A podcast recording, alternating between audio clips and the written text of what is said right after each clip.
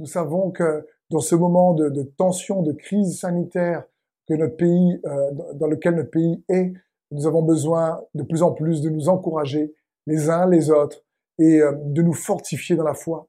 Donc, j'ai une pensée particulière pour tous ceux et celles qui ben, travaillent en ce moment dur, notamment les métiers euh, de, de, liés à l'hôpital, les métiers hospitaliers, euh, et tous ceux et celles comme euh, gendarmerie, policiers et autres, et tous ceux et tous les autres corps de métier, tous ceux qui sont en confinement. On a tous dans ce moment de, de, de crise des défis à relever, que ce soit économique, que ce soit au niveau de la santé, le coronavirus, des gens que nous connaissons qui sont malades, peut-être certains qui nous regardent, vous êtes vous-même malades, et notre cœur est de prendre un temps autour de la parole de Dieu, de faire une célébration euh, spéciale pour nous fortifier les uns les autres dans la foi, une foi qui va nous encourager à avoir plus de paix, une foi va nous encourager, euh, je l'espère et je le crois, à avoir plus d'espérance, euh, une foi qui n'est pas dans le déni des circonstances, mais bien au contraire.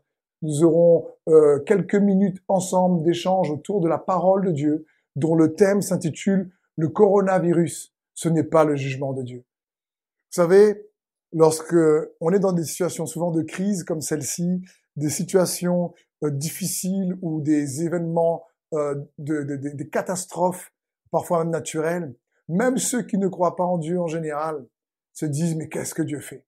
Et, j'aime dire souvent, c'est comme si Dieu a le dos large et on, on, peut mettre la faute sur Dieu lorsque ces choses-là passent.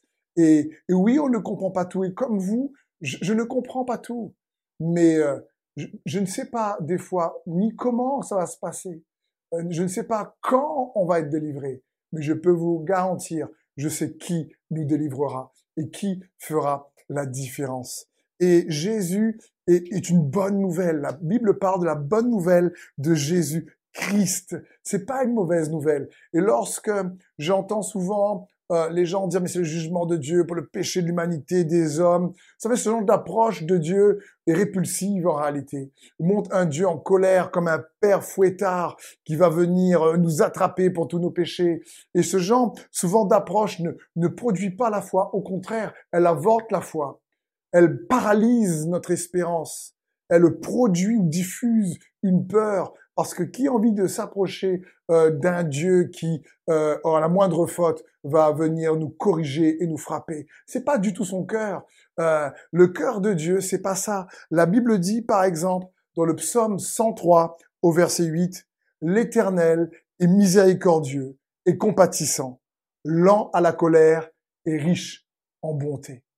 C'est un puissant verset. Et il y en a plein qui disent la même chose dans la parole de Dieu.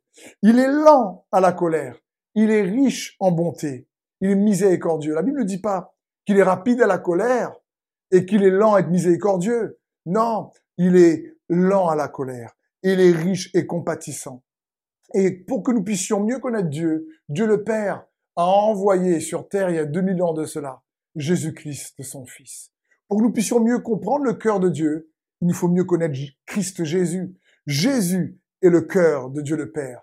Jésus est l'image parfaite de Dieu le Père. Dans Hébreu 1 au verset 3, il est écrit, ce Fils est le rayonnement de la gloire de Dieu. Il est l'expression parfaite de son être. Il soutient toute chose par sa parole puissante. Et après avoir accompli la purification des péchés, il siège dans les cieux à la droite du Dieu suprême. Waouh! Ce, ce Fils est l'image parfaite, l'expression parfaite. Le mot expression ou traduit dans certaines versions par empreinte. Ici, c'est le mot grec caractère euh, qui a donné bien sûr le même mot en français, caractère. Jésus est venu nous montrer quel est le caractère de Dieu, quel est le cœur de Dieu. Il est le rayonnement euh, euh, parfait de Dieu, l'expression parfaite de Dieu le Père. Et dans Jean 10, 10, voici ce que nous dit Jésus. Il dit, le voleur ne vient que pour dérober, égorger et détruire. Mais moi, je suis venu afin que les brebis aient la vie et qu'elle l'ait en abondance. Dieu ne vient pas pour détruire, dérober, égorger. Il veut que nous puissions avoir la vie et la vie en abondance. C'est pour ça qu'il a envoyé Jésus le Christ. Et le mot abondance ici, c'est le mot grec perizo, qui signifie en réalité une vie euh, qui nous permet de vivre au-delà de l'ordinaire, au-delà des, besoins euh, essentiels, une vie qui nous permet d'avoir un avantage au-dessus du naturel. C'est une vie qui, euh, qui va au-delà du naturel. Et c'est pour ça que nous avons la foi. Nous avons la foi pour pouvoir activer cette vie spirituelle ou, si tu préfères, surnaturelle de Dieu. Euh, la vie naturelle, elle est facile à vivre par la raison. Mais la foi nous est donnée pas pour que nous puissions juste faire ce qui est possible, mais pour expérimenter l'impossible de Dieu. Le surnaturel n'est pas là juste au-dessus du naturel, mais pour changer le naturel. Et ce que Dieu désire, quand le naturel, les circonstances sont comme en ce moment difficiles, il veut que nous puissions expérimenter cette vie riche en paix malgré la tempête. Cette vie riche en espérance malgré le désespoir de, de certains. Il désire être cette sérénité, cette paix au-dedans de chacun d'entre nous. C'est pour ça que nous avons la foi, pour que le caractère aussi de Christ euh, s'enracine en nous. Et à la lumière de la foi en Jésus-Christ, et on, va s'appuyer sur la parole de Dieu pour voir ensemble pourquoi le coronavirus n'est pas un jugement de Dieu. C'est important d'être biblique pour répondre à cette question. Et pour ce faire, on va d'abord se baser sur la prière du Notre Père comprendre ce que Jésus nous dit dans la prière du Notre Père. Dans Matthieu 6 au verset 9, il est écrit, Voici donc comment nous devons prier. Notre Père qui es aux cieux, que ton nom soit sanctifié, que ton règne vienne sur la terre comme il est au ciel, et que ta volonté soit faite.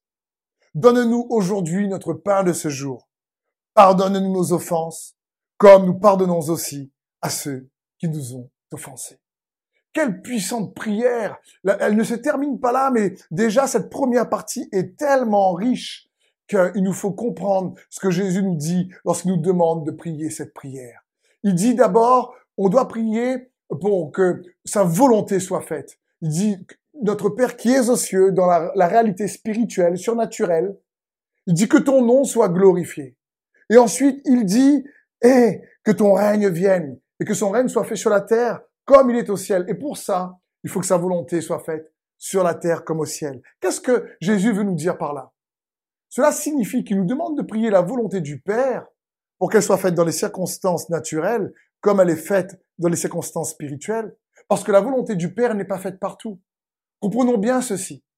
Jésus nous demande de prier cette prière pour la réaliser, mais pour en même temps nous montrer que c'est pas tout ce qui se passe sur terre qui correspond à la volonté de Dieu. Il y a une nette différence entre la volonté du Père, ta propre volonté à toi et à moi, et euh, la volonté du diable.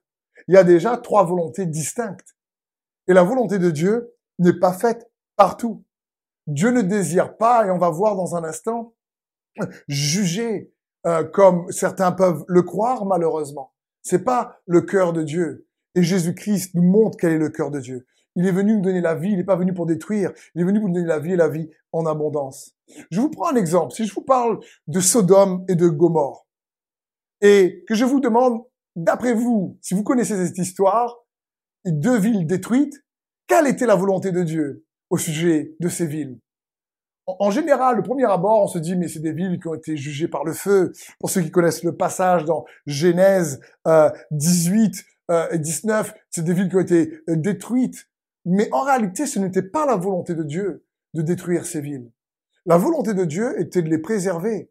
La conséquence de la destruction, c'est le péché. Et nous devons comprendre cela. Dans Genèse 18, la Bible dit au verset 32, Abraham dit que le Seigneur ne s'irrite point.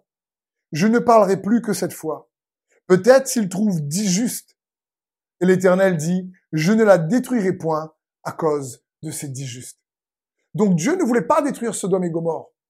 Sodome et Gomorre a été détruite non pas à cause du péché ou du jugement de Dieu, c'est parce qu'il n'y avait pas dix justes au milieu d'elle. Abraham avait commencé à dire à Dieu, mais s'il reste 50, si, si, si, si, s'il y en a 30, s'il y en a 10. Et Dieu dit non, s'il y avait 10 justes, je ne, je ne veux pas la détruire. Et il nous faut comprendre que ceux et celles qui sont justes en Jésus-Christ sont comme des, rempart qui protège leur environnement contre la destruction. C'est le rôle de l'Église et d'un enfant de Dieu. C'est le cœur qu'avait Abraham. Il connaissait le cœur de Dieu. Il, savait, il avait, il, savait que Dieu était juste et qu'il était compatissant et lent à la colère, qu'il était riche en bonté. Et Abraham, Abraham savait que la conséquence du péché, c'est la destruction. Nous vivons dans un monde déchu à cause du péché, c'est-à-dire qui est tombé dans un état inférieur. Et Abraham connaissait ce, que dit Paul, l'apôtre, dans Romains 6, 23. Il dit, car le salaire du péché, c'est la mort. Et le don gratuit de Dieu, c'est la vie éternelle en Jésus-Christ notre Seigneur. Le péché réclame la destruction. Le péché réclame la mort. L'ennemi ne t'aime pas, il m'aime pas. Il y a la volonté de Dieu qui est bonne envers nous et il y a la volonté du diable qui nous hait. Et c'est pour ça que Jésus dit la prière du Notre Père, priez pour que sa volonté soit faite. C'est son cœur, la prière a cette capacité de venir changer le naturel. La prière a cette capacité de faire en sorte que la réalité spirituelle ait un impact dans la réalité naturelle par le moyen de la foi. Et c'est le cœur de Dieu pour nous. Et l'apôtre Pierre savait cela aussi. Il dira dans 2 Pierre 3, 9, Le Seigneur ne tarde pas dans l'accomplissement de la promesse, comme certains le pensent. Au contraire, il fait preuve de patience envers nous, voulant qu'aucun ne périsse, mais que tous parviennent à la repentance. Le cœur ici de, Dieu que révèle l'apôtre Pierre, c'est que Dieu veut que personne ne périsse, mais que tous parviennent à la repentance. Pourtant, nous savons, vous et moi, que malheureusement, beaucoup périssent. Mais ce n'est pas le cœur de Dieu, ce n'est pas sa volonté, voulant qu'aucun ne périsse. Pierre savait que le cœur de Dieu, c'est que personne ne périsse. Et il est bon pour nous de, nous rappeler que Dieu a envoyé son Fils périr pour nous, pour que nous puissions par la foi en lui voir la vie éternelle. Et s'il y a bien un autre homme dans la parole de Dieu qui connaissait le cœur de Dieu, c'est le roi David. Le roi David est appelé même dans les Écritures un homme selon le cœur de Dieu. Et je vais vous lire un passage un peu long, mais qui nous montre ô combien David, qui vivait pourtant dans une alliance inférieure, l'ancienne alliance, avait réalisé que Dieu était un Dieu de grâce. Parce que il nous faut comprendre que l'ancienne alliance parle de la loi et de la condamnation et du jugement, c'est vrai. Mais la nouvelle alliance en Jésus-Christ, Jésus a pris le jugement de nos péchés sur lui afin que nous puissions être en lui la justice de Dieu, nous dit la parole de Dieu. Et il dira lui-même dans l'évangile de Jean que la loi été donnée par Moïse, mais que la grâce et la vérité sont venues au travers de Jésus-Christ. Et je crois que ça, c'était l'arme secrète du roi David. À l'époque de l'Ancien Testament, il connaissait que Dieu était un Dieu de grâce. C'est pour ça qu'il était un homme selon le cœur de Dieu. Et il fait une erreur à un moment donné dans un chronique on voit qu'il a dénombré le peuple alors qu'il ne devait pas le faire. Et malheureusement, son péché euh, attire et demande qu'il y ait une sanction. Comprenons bien, Dieu est 100% juste et 100% amour. Il est un bloc de justice et un bloc d'amour en même temps. Et, et, et sa justice désire faire en sorte qu'en réalité, que sa grâce triomphe. C'est pour ça que Jésus est venu. Et David le savait. Et David ici avait commis une faute et écoutez cette histoire. Dans 1 Chronique 21, au verset 9, il est écrit, L'Éternel parla à Gad, le prophète attaché à la cour de David. En ces termes, va dire à David, voici ce que déclare l'Éternel. Je te propose trois châtiments. Choisis l'un d'eux et je te l'infligerai. Gad se rendit donc chez David et lui dit, Voici ce que déclare l'Éternel. Il te faut choisir entre trois années de famine, entre trois mois de défaite devant tes ennemis, pendant lesquels leur épée causera des ravages en terrant, ou trois jours durant lesquels l'épée de l'Éternel frappera le pays de la peste, et où l'ange de l'Éternel portera la destruction dans tout le territoire d'Israël. Réfléchis donc maintenant, et dis-moi, que dois-je répondre à celui qui m'envoie? David répondit à Gad. Écoutez le cœur de David.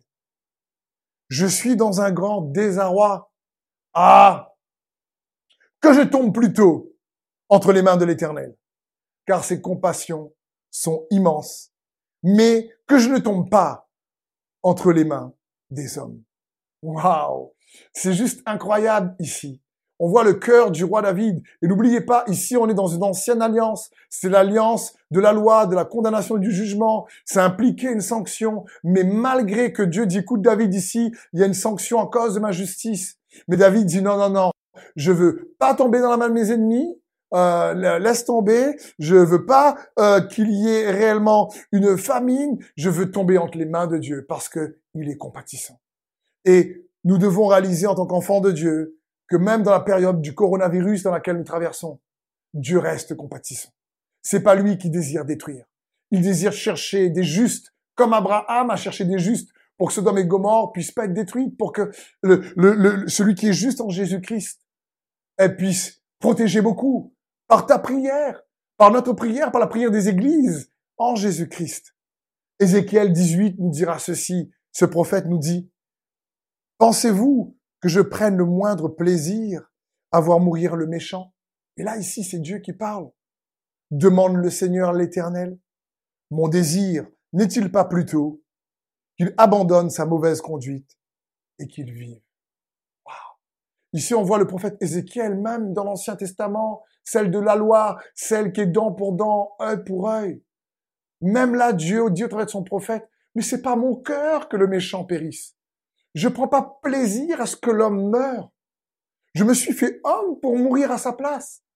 Ce n'est pas mon cœur que l'homme périsse. Ce que je désire, c'est qu'il se détourne de ses mauvaises voies, qu'il change de conduite, qu'il se repente. Donc comprenons bien, la volonté de Dieu pour l'humanité, pour tout homme, c'est qu'il soit fait sur la terre comme au ciel. C'est que l'homme puisse découvrir au travers de qui est Jésus-Christ, ô combien Dieu est bon et bienveillant. Parce qu'il n'y a pas que la volonté de Dieu, il y a aussi la volonté de l'homme, parce que Dieu nous laisse le libre choix, et la volonté du diable. Mais quand une catastrophe, une catastrophe arrive, souvent, le plus grand mensonge du diable, c'est de faire croire qu'il n'existe pas. Et donc, je veux t'encourager à réaliser cela. La deuxième chose que nous devons comprendre ensemble, c'est que c'est son amour et non son jugement ou sa condamnation qui nous pousse à la repentance. Dans Romains 2, au verset 4, il est écrit, Où méprises-tu les richesses de sa bonté, de sa patience, de sa longanimité, ne reconnaissant pas que la bonté de Dieu te pousse à la repentance? Quel verset de l'apôtre Paul. C'est la bonté de Dieu qui nous pousse à la repentance. C'est incroyable. C'est juste magnifique de comprendre ça. C'est pas la condamnation, la peur du jugement. Repends-toi, sinon tu vas aller en enfer. Et la peur qui va nous pousser à la repentance. Jésus n'a jamais utilisé la peur, même s'il a parlé beaucoup de l'enfer dans les évangiles, mais il n'a pas voulu que les gens se repentent au travers de la peur de Dieu, mais que les gens puissent découvrir le caractère de qui est Dieu, de l'amour de Dieu au travers de lui. Vous savez, c'est pareil, c'est la bonté de Dieu qui pousse l'homme à s'humilier et non pas le jugement de Dieu. L'ennemi désire juger, condamner et, et ça, ça crée l'humiliation, pas l'humilité. Faut pas confondre humiliation et humilité. Mais quand tu sais que Dieu t'aime, il m'aime, quand tu rencontres son amour, tu désires toi-même changer de conduite. Parce que dans Jacques 2, 13, il est dit, car le jugement est sans miséricorde pour qui n'a pas fait miséricorde, mais la miséricorde triomphe du jugement. Et Jésus a fait triompher sa miséricorde envers toi et moi en offrant Jésus-Christ à la croix, en versant son sang à la croix pour toi et moi, pour toute l'humanité, parce qu'il désire faire triompher sa miséricorde et non son jugement. Vous savez, ce n'est pas parce que des choses mauvaises arrivent sur terre et que ça ne correspond pas à la volonté de Dieu mais bien, bien la volonté du diable, ou tout simplement à cause de la conséquence du péché qui attire la mort et la destruction, ou de l'ennemi qui est là pour égorger et voler. C'est pas parce que ça, ce n'est pas la volonté de Dieu que Dieu ne peut pas utiliser les choses mauvaises pour faire le bien. J'aime dire que Dieu est capable d'utiliser le mal qu'il ne voulait pas pour faire le bien qu'il veut. C'est son cœur. Romains 8, verset 28 nous dira cette chose de la manière suivante. Nous savons du reste que toute chose concourt au bien de ceux qui aiment Dieu, de ceux qui sont appelés selon ses desseins. Donc, franchement, peut-être que dans ta vie, comme dans ma vie, on a traversé tous des situations, et encore en ce moment, que nous ne comprenons pas. Je ne sais pas si, comme moi, toi, tu as déjà perdu des gens que tu aimes, des proches. Et tu sais que ce n'était pas le temps. Et tu sais aussi que c'était de manière injuste. J'ai perdu ma maman il y a quelques années. Et je, et je, et je me dis, mais c'est avant le temps. Elle avait 60 et quelques, 62. Et je me dis, non, il y avait encore du temps. Et pourtant, elle est partie. Et toutes ces choses-là nous paraissent injustes. Mais ces choses qui arrivent, la mort ne vient pas de Dieu. La mort vient du péché. Le péché n'a pas été créé par Dieu. Mais Jésus est venu mettre un arrêt de mort à la mort sur la croix pour nous annoncer la bonne nouvelle que la mort est morte, mais qu'il est ressuscité. Parce que vous comprenez bien qu'une situation dure et mauvaise, étant martyrisé lui-même et crucifié à la croix, c'est vraiment quelque chose de dur. Jésus a tourné cette situation difficile en une bonne nouvelle. Une bonne nouvelle pour toi et moi. Parce que la mort maintenant a été arrêtée, stoppée pour celui qui croit en Jésus-Christ. Afin que nous puissions recevoir par la foi en lui la puissance de la résurrection. Et comme toi, j'ai pas pu changer les circonstances quand ma maman est partie, d'autres proches, d'autres d'amis que j'aime. Mais je peux changer ce que je crois à propos des circonstances. C'est ça la repentance. Ce n'est pas juste, juste changer de façon de penser, c'est la repentance, c'est pas juste être attristé d'avoir mal fait. C'est le mot grec, c'est le mot métanoïa qui parle de méta, être transformé, noia, penser, transformé dans sa pensée, transformé dans ce que l'on croit, transformé dans nos convictions. La repentance, c'est changer de manière de croire. Et j'aimerais t'encourager, peut-être comme moi, ou même en ce moment, il y a des circonstances difficiles et on comprend pas tout. Et on ne peut peut-être pas changer les circonstances. Mais on peut changer ce que l'on croit à propos des circonstances. Et c'est ce que je veux t'inviter. Parce que de là, il y aura une différence en une vie qui s'approprie les bénéfices de la paix et de la vérité en Jésus-Christ, ou une vie riche en regrets, blessures passées toujours présentes, amertume. Alors je veux t'encourager, mon frère, ma sœur, celui qui me regarde, tu es invité à réaliser que le coronavirus est peut-être là, mais ce n'est pas la volonté de Dieu que, les gens périssent du coronavirus. Mais ça, Dieu est bon, riche en bonté, compatissant. Il a pris le jugement sur lui en Jésus-Christ pour que, en son nom, peut-être que nous ne comprenons pas ce qui se passe dans les circonstances, mais nous pouvons, avec les yeux de la foi, marcher non par la vue, comme dit la parole de Dieu, mais marcher par la foi. Trouver le cœur de Dieu, même dans les situations difficiles, pour que tu puisses avoir un baume dans ton cœur. Parce qu'il nous a pardonné, il t'a pardonné. Il te condamne pas, il me condamne pas. Il nous a pardonné. C'est pour ça que la prière du Notre Père, il est dit, pardonnez-vous vos offenses comme nous pardonnons aussi à ceux qui nous ont offensés. J'aimerais juste te dire, ce que tu crois dicte tes choix. Tu es aujourd'hui la somme de tes convictions. Et tu seras aussi demain la somme de tes convictions.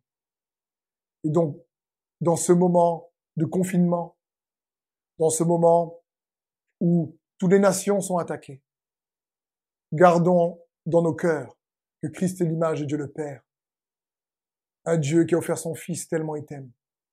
Un Dieu qui a versé son sang sur la croix parce que Jésus est 100% Dieu, 100% homme. Et qui désire que tu puisses recevoir ta paix. Tu peux avoir le souvenir des douleurs passées. Tu peux avoir plutôt le souvenir des événements passés, mais sans la douleur. Et c'est ce que Dieu veut faire. Et dans les Écritures, c'est ce qu'il nous montre. Alors je t'encourage. Quand tu regardes à Jésus-Christ, et quand tu regardes aux circonstances actuelles, ne marche pas par la vue. Uniquement, marche par la foi. Parce que Jésus est mort ressuscité et c'est une garantie pour toi et moi. Ô combien tu es aimé. Ô combien tu es précieux. Et j'aime dire et encourager mes frères et sœurs à demeurer dans son amour pour toi. Plus que dans ton amour pour lui. Ton amour pour lui, comme mon amour pour lui, vacille. Parce qu'on est ballotté par nos émotions. On est ballotté par nos incompréhensions. Mais son amour pour toi et pour moi ne vacille pas. Alors demeure dans son amour par le moyen de la foi, dans ces circonstances, et garde dans ton cœur, reste conscient que la volonté de Dieu, c'est que personne ne périsse, et qu'il désire que nous puissions faire volonté, et que son amour se propage au travers des remparts de l'amour que nous sommes, nous ses enfants. Abraham était un rempart de l'amour. pour protéger ceux qui manquent de paix, ceux qui traversent ces circonstances difficiles et ces blessures restant dans les personnes pendant des années. Dans Jean 15, 10, il dit, si vous gardez mes commandements, vous demeurez dans mon amour, de même que j'ai gardé les commandements de mon Père et que je demeure dans son amour. Garder sa parole, c'est demeurer dans son amour. Demeure dans son amour. N'oublie pas que même si comme moi tu ne comprends pas tout, que tu es aimé de Dieu. Et Jésus l'a déjà prouvé il y a 2000 ans. La Bible dit il est mort bien plus, il est ressuscité. Et nous donne le Saint-Esprit comme un acompte des bienvenir pour que tu puisses déjà expérimenter sa présence, expérimenter sa paix dans la tempête. La Bible dit que l'amour de Dieu qui surpasse toute compréhension et la paix de Dieu qui surpasse toute intelligence. Donc le cœur de Dieu, c'est qu'il désire que nous, ses enfants, nous puissions révéler le caractère de Dieu au travers de Jésus-Christ. Et Dieu est amour, nous dit sa parole. 1 Jean 4, 18, la Bible dit, la crainte n'est pas dans l'amour, mais l'amour parfait bannit la crainte. Car la crainte suppose un châtiment, une condamnation, une correction. Mais celui qui craint n'est pas parfait dans l'amour. Et Dieu veut que nous puissions grandir au travers de sa parole, en demeurant dans sa parole, pour devenir, le mot parfait signifie complet dans l'amour. Que nous puissions nous imbiber de son caractère en nous. Et je termine sur ce verset, qui j'espère va t'encourager, parce que Dieu sait délivrer ceux qui souffrent. Dieu sait délivrer ceux qui traversent des moments difficiles, à l'image de beaucoup de frères et de sœurs dans les Écritures, de témoignages que nous avons autour de nous. Mais dans 2 Pierre de 9, il est écrit, Ainsi, le Seigneur sait délivrer de l'épreuve ceux qui lui sont attachés. Je t'encourager. Reste attaché à Jésus. Dans ce temps de confinement, prends un temps pour méditer sa parole. Comprends que sa volonté est bonne. Sa volonté n'est pas de détruire, n'est pas de condamner, parce qu'il a envoyé son Fils Jésus-Christ pour prendre la condamnation sur lui. Sa volonté que tu puisses réaliser que Dieu est amour et qu'il désire que vous et moi, nous puissions montrer dans ce, ce, moment de, de chaos où l'ennemi cherche à voler, détruire, quelle est la bonté de Dieu pour amener les gens à changer leur image de Dieu, parce que trop de gens voient, croient que c'est Dieu l'auteur du coronavirus ou de la destruction. Le coronavirus n'est pas le jugement de Dieu. Le coronavirus est une conséquence du péché lui-même et de ce monde déchu dans lequel nous vivons. Mais Jésus, la lueur d'espoir. Jésus, le chemin, la vérité, la vie. Jésus, le prince de la paix. Jésus, notre roc. Jésus, notre bouclier. Jésus est le pain de vie. Jésus la résurrection. Jésus est amour. Jésus est l'espérance. Jésus est celui qui nous donne la foi. Jésus te fortifiera. Jésus de faire en sorte que ce qu'il a commencé en toi, il le terminera. Il est le commencement et la fin. Celui qui est, qui était et qui vient. Et il sait comment délivrer de l'épreuve ceux qui lui sont attachés. Donc je veux juste prendre un moment à prier pour toi là où tu es. Si tu es en famille, là où tu es, je vous encourage à mettre la main sur vos cœurs, de manière juste symbolique, ou tout simplement à vous donner la main si vous êtes en famille derrière votre écran. Je priais pour que cette paix de Dieu vous envahisse, mais surtout que tu puisses connaître que Dieu est amour et qu'il, que, que l'image de Dieu qui est amour en toi s'enracine pour que ce que Dieu est en toi ou plutôt que ce que Dieu est pour toi, qu'il le soit en toi. Et ce que Dieu est en toi, c'est ce qu'il sera au travers de toi. Et si Dieu est amour, alors tu seras un rempart contre tout désespoir, contre toute destruction. Et un rempart comme un moyen de protection. Mon Père, maintenant, dans le nom de Jésus, je te prie pour tous ceux et celles qui ont pris du temps pour se connecter, dans cette célébration spéciale. Je te remercie pour chacun d'eux. Je demande, Saint-Esprit, de les saturer de ta paix là où ils sont. Je, en ton nom, que tout esprit d'angoisse, de peur, de crainte, la peur du manque, la peur, Seigneur, de la maladie, soit ôté. Renouvelle les forces de ceux et celles qui travaillent. Viens, Seigneur, apaiser les émotions de ceux et celles qui sont en confinement, qui ne peuvent pas sortir. Dans le nom de Jésus, ta parole est efficace. Touche-les là où ils sont, Saint-Esprit.